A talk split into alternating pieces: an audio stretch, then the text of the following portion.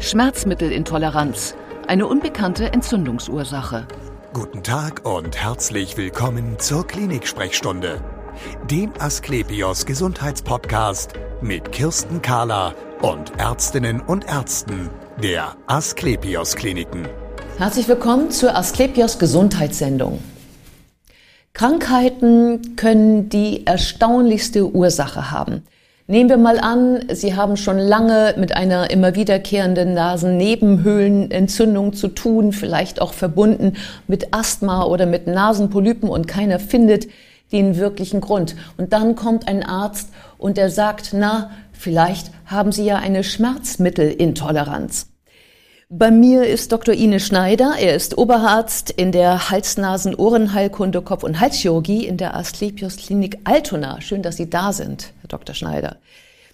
Sie könnten dieser Arzt sein, oder? Der sagt, Mann, vielleicht haben Sie eine Schmerzmittelintoleranz. Kann das sein?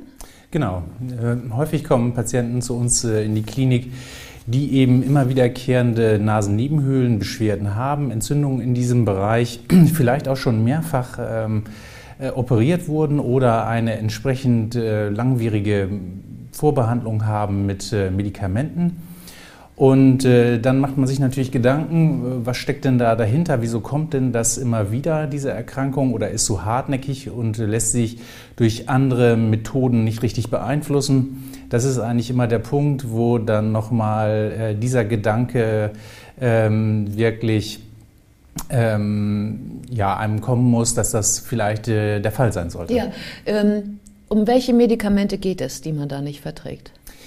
Ja, das sind äh, Schmerzmittel, die klassische Schmerzmittel, die häufig eingesetzt werden, wie eben das, äh, die Acetylsalicylsäure. Aspirin ist der äh, Markenname, äh, unter dem die Substanz eigentlich bekannt geworden ist, schon ähm, an, äh, Ende des äh, vorletzten Jahrhunderts. Und ähm, man hat auch recht rasch gemerkt, dass da irgendwas passieren kann, wenn diese Substanz eingenommen werden kann, eingenommen wird und ähm, ähm, hat das dann langsam weiter beforscht und äh, im Laufe der Zeit sind natürlich in dieser Schmerzmittelklasse einige Substanzen dazugekommen, ja, genau. eben Ibuprofen, Diclofenac, was ist mit Richtig, so? genau. Ja. Auch diese Substanzen können diese Erscheinung machen, sind aber der prominente Vertreter ist eigentlich äh, die Acetylsalicylsäure. Mhm. Und ähm, Paracetamol zum Beispiel gehört ja prinzipiell auch zu dieser Gruppe, ist eben aber ähm, kein so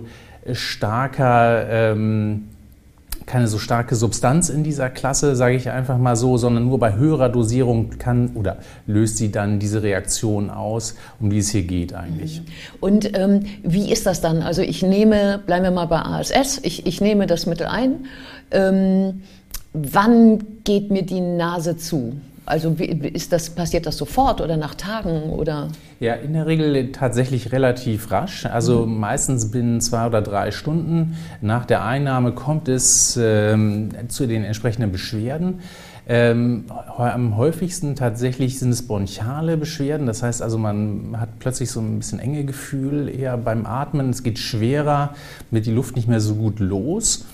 Und das sind so häufig charakteristische Beschwerden, manchmal eben auch in sehr, sehr starker Ausprägung, mhm. manchmal eben nur sehr, sehr leicht. Mhm. Und äh, natürlich viel, manche andere haben eben sowohl eben diese nasalen oder Augenbeschwerden, klassische scheinbar allergische Beschwerden. Aber auch Nesselsucht habe ich Richtig, gehört. Oder auch genau, Magen-Darm kann dabei richtig, sein. Richtig, genau. Auch das kann in Erscheinung treten, ist nicht ganz so häufig. Ja. Aber es kann alles äh, auftreten. Das macht natürlich manchmal so die Diagnostik ein bisschen schwierig am Anfang. Ja, ähm, reden wir jetzt über eine Allergie oder über eine Intoleranz oder ist das dasselbe? Nein, es ist nicht dasselbe, weil sich äh, im Grunde ist die Allergie ein Ungleichgewicht im, äh, in der Immunreaktion. Und äh, über das, was wir jetzt sprechen, ist ein Ungleichgewicht im Entzündungsstoffwechsel. So, ähm, das ist ein eigentlich fundamentaler Unterschied, obwohl das Aussehen am Ende äh, sehr ähnlich ist. Wie eine ja. klassische Allergie, Soforttypallergie. Ja. Mhm. ja. Äh, okay, heißt das was für Ihre Behandlung? Ähm, die, äh, genau, der, die, das Problem daran ist, dass man, oder bei der Allergie kann man darauf hoffen, dass wenn es, äh, wenn man eine ursächliche Behandlung durch eine zum Beispiel Hyposensibilisierung, eine spezifische Immuntherapie anstrebt, die in der Regel so über drei Jahre verläuft, dann hat man hoffentlich über einige Jahre, vielleicht sogar lebenslang äh, Beschwerdefreiheit, weil das Immunsystem hat ein Gedächtnis. Wie bei einer Impfung eben kann dieses Gedächtnis äh, länger oder nicht so lange anhalten, aber man kann darauf hoffen, dass es doch eine längere Zeit ist, wo man dann äh, im Wesentlichen beschwerdefrei vielleicht ist. In diesem Fall im, im, Entzündungssystem gibt es diese Gedächtniszellen nicht, so muss die Behandlung im Grunde täglich erfolgen. Aha, das äh, deutet schon mal darauf hin, wie das dann auch laufen wird für jemanden, der eine Schmerzmittelintoleranz hat. Jetzt sind wir ja erstmal dabei, das rauszufinden. Wie finden Sie denn jetzt raus, dass man tatsächlich eine Intoleranz hat gegenüber Schmerzmitteln? Genau, also das ist einmal natürlich das Gespräch, wenn der Patient kommt. Manchmal lässt es sich auf Anhieb äh, im Grunde schon zuordnen, was da passiert. Man kann dann äh, sich eben überlegen, wenn man das schon weiß, dass diese mehr oder weniger heftige Reaktion reproduzierbar nach solchen Einnahmen ist, äh, ist es natürlich sinnvoll, ähm, das nochmal durch einen Test zu bestätigen. Das ist eben nicht wie bei den Allergien standardmäßig so ein Hauttest, sondern man muss äh, die Medikamente tatsächlich einnehmen. Man macht das unter stationären Bedingungen. Das ist auch ein Unterschied äh, zu den Tests, die man in der Regel in der Arztpraxis machen kann. Die normalen Allergieteste werden standardmäßig ja ambulant durchgeführt. Diese oralen Provokationen, also die Einnahme von Aspirin oder Acetylsalicylsäure, es, es, kann manchmal heftige Nebenwirkungen haben. Deswegen unter stationären Bedingungen, man muss es einnehmen. Und äh, Vorteil an der ganzen Geschichte ist, man merkt dann schon, bei welcher Dosis man im Grunde reagiert.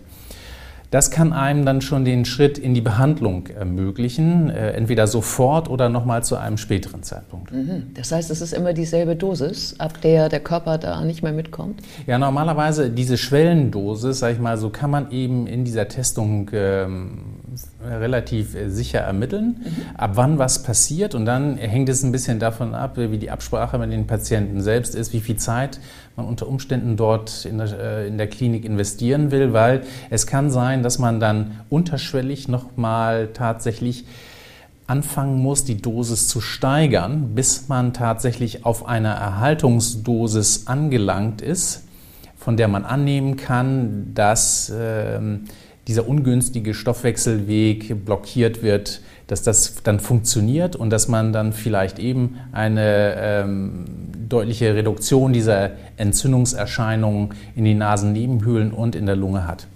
Das heißt also, ähm, wir sind jetzt ja bei der Diagnose. Ich bin also zu Ihnen gekommen. Sie sagen, oh, kann sein, ähm, dass du das hast. So, jetzt machen wir erstmal äh, stationär ähm, mehrere Tage diesen Test? Genau, es hängt dann so Kann ein bisschen sein, davon ne? ab, äh, wie ja. sicher das schon ist, dass, es, äh, dass man das hat. Bei mhm. manchen ist es äh, sonnenklar, die erzählen einem eben, ja, ich habe das eingenommen, Aspirin, danach Intensivstation, weil... Ähm, kompletter Asthmaanfall. Oh ja, so, ja. Äh, dann ist es ganz glasklar. Man, äh, dann geht es um diese Schwellentestung im Grunde, wenn, mhm. sage ich mal, so herauszufinden, ab wo könnte man denn äh, in die Behandlung vielleicht einsteigen. So, das will man rausfinden. Sonst äh, müsste man zwei Tage investieren, wenn ganz viel unklar ist, ob man das wirklich hat. Mhm. Die, ähm, die Behandlung ist ja, im Grunde wieder wie die Diagnose, oder? Also die, die Behandlung heißt doch jetzt, wenn ich Sie richtig verstanden habe, ähm, nimm das Medikament in der Schwellendosis immer.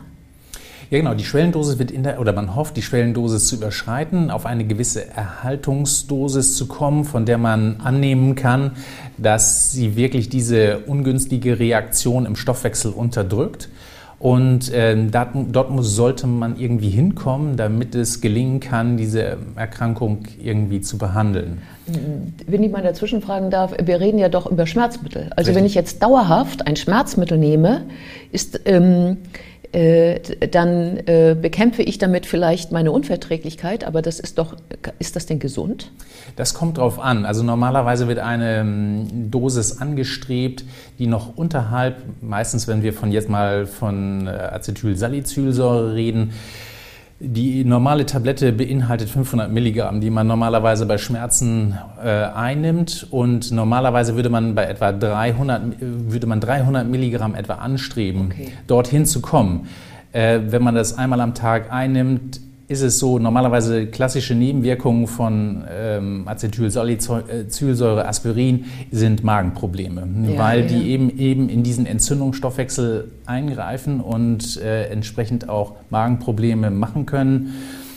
In dieser Dosierung ist es normalerweise so, dass äh, es keine Probleme macht. Es gibt natürlich Leute, die sehr empfindlich sind. Mhm. Äh, okay, dann muss man natürlich äh, genau gucken, was ist dann. Und äh, es gibt natürlich einen Blutverdünnungseffekt ähm, von äh, ASS. Und ähm, das ist, muss man natürlich im Einzelfall auch schauen. Äh, gibt es da gewisse Risikopotenziale für Leute, die eben aus irgendwelchen Gründen vielleicht anstehende Operationen mhm. oder manchmal äh, bei Frauen mit der Regelblutung muss man gucken, je nachdem, könnte das ja. ein Problem sein oder ja. Ähm, ja. kann man das machen? Das muss individuell angepasst werden. Ja, und ähm, wenn ich denn dann also, wenn wir diese Dosis gefunden hätten, äh, ab der ich nicht mehr allergisch, nee, Entschuldigung, äh, unverträglich reagiere, genau, so viel Zeit muss sein, ähm, muss ich das denn dann regelmäßig nehmen, mein Leben lang? Ja, also man muss es täglich nehmen, tatsächlich, äh, um diese ausreichende Blockade des ungünstigen Stoffwechselwegs äh, zu erreichen. Man kann nur wenige Tage Pause machen, bevor quasi der Effekt verpufft. Mhm. Äh, und äh, man muss es dann tatsächlich regelmäßig vielleicht lebenslang einnehmen. Es, man kann natürlich nach einiger Zeit überlegen, ähm, ob man nicht einen Auslassversuch mal machen kann, ob, äh, wenn es gut funktioniert hat insgesamt und man denkt, ja, äh, meine Nebenhöhlen sind gut unter Kontrolle, da passiert nichts mehr und meine Lungenerkrankung vielleicht ist auch sehr stabil, muss man sich vielleicht überlegen, ob man dann irgendwann aus der Behandlung auch aussteigen kann. Mhm. Und ähm, gibt es denn, ähm, also was, was wäre denn, wenn jetzt dieser, äh, diese Desaktivierung, so nennen Sie das, glaube ich, wenn das scheitern würde? Oder wenn ich es nicht vertrage aus den genannten Gründen eben gerade, ja, genau. Magenblutung. Also es, es, gibt natürlich Medikamente, die in den Entzündungsstoffwechsel eingreifen, die eben verhindern, äh, dass eben die Substanzen, die diese Unverträglichkeit hervorrufen, nicht mehr an die Rezeptoren andocken können. Diese Medikamente stehen zur Verfügung prinzipiell, aber es gibt eben individuell auch dort äh, manchmal Schwierigkeiten mit der Wirksamkeit. Man, es gibt aber eben prinzipiell steht das als Alternative zur Verfügung, muss allerdings auch täglich eingenommen werden. So äh, man würde und die Therapiekosten sind natürlich deutlich höher als die mit ASS. Ja, also da reden wir jetzt über Biologicals, glaube ich. Nein, wir, äh, genau. Wir nehmen, ja. der, der erste Punkt wäre eben die Leukotrienrezeptor-Antagonisten äh, nochmal zu nehmen, die schon länger am Markt sind. Ähm, das wäre der erste Punkt. Ähm, um dort nochmal einzuhaken, wenn äh, das mit äh, der Desaktivierung nicht richtig funktioniert. Mhm. Wenn auch dort sozusagen die äh, Möglichkeiten irgendwie erschöpft sind und nicht richtig funktionieren, dann hat man natürlich auch die Möglichkeit, nochmal ähm, neuere Medikamententypen auszuprobieren, die ihre Wirksamkeit auch bei nicht allergischen Formen von Nasennebenhöhlenentzündungen schon bewiesen haben. Auch das ist möglich, aber eben auch aufwendig und es würde dann am Ende stehen, äh, wenn alles andere nicht richtig funktioniert. Aha, das heißt, Sie empfehlen im Grunde genommen äh, erstmal probieren die Desaktivierung, richtig. Schwellendosis finden, Haltungsdosis finden und danach könnte genau. die Geschichte erledigt sein für alles. Genau. Vielen Dank für das interessante Interview. Gerne. Und wir sehen uns wieder auf www.astlepios.com, auf Facebook und auf YouTube oder im nächsten Podcast. Werden Sie gesund.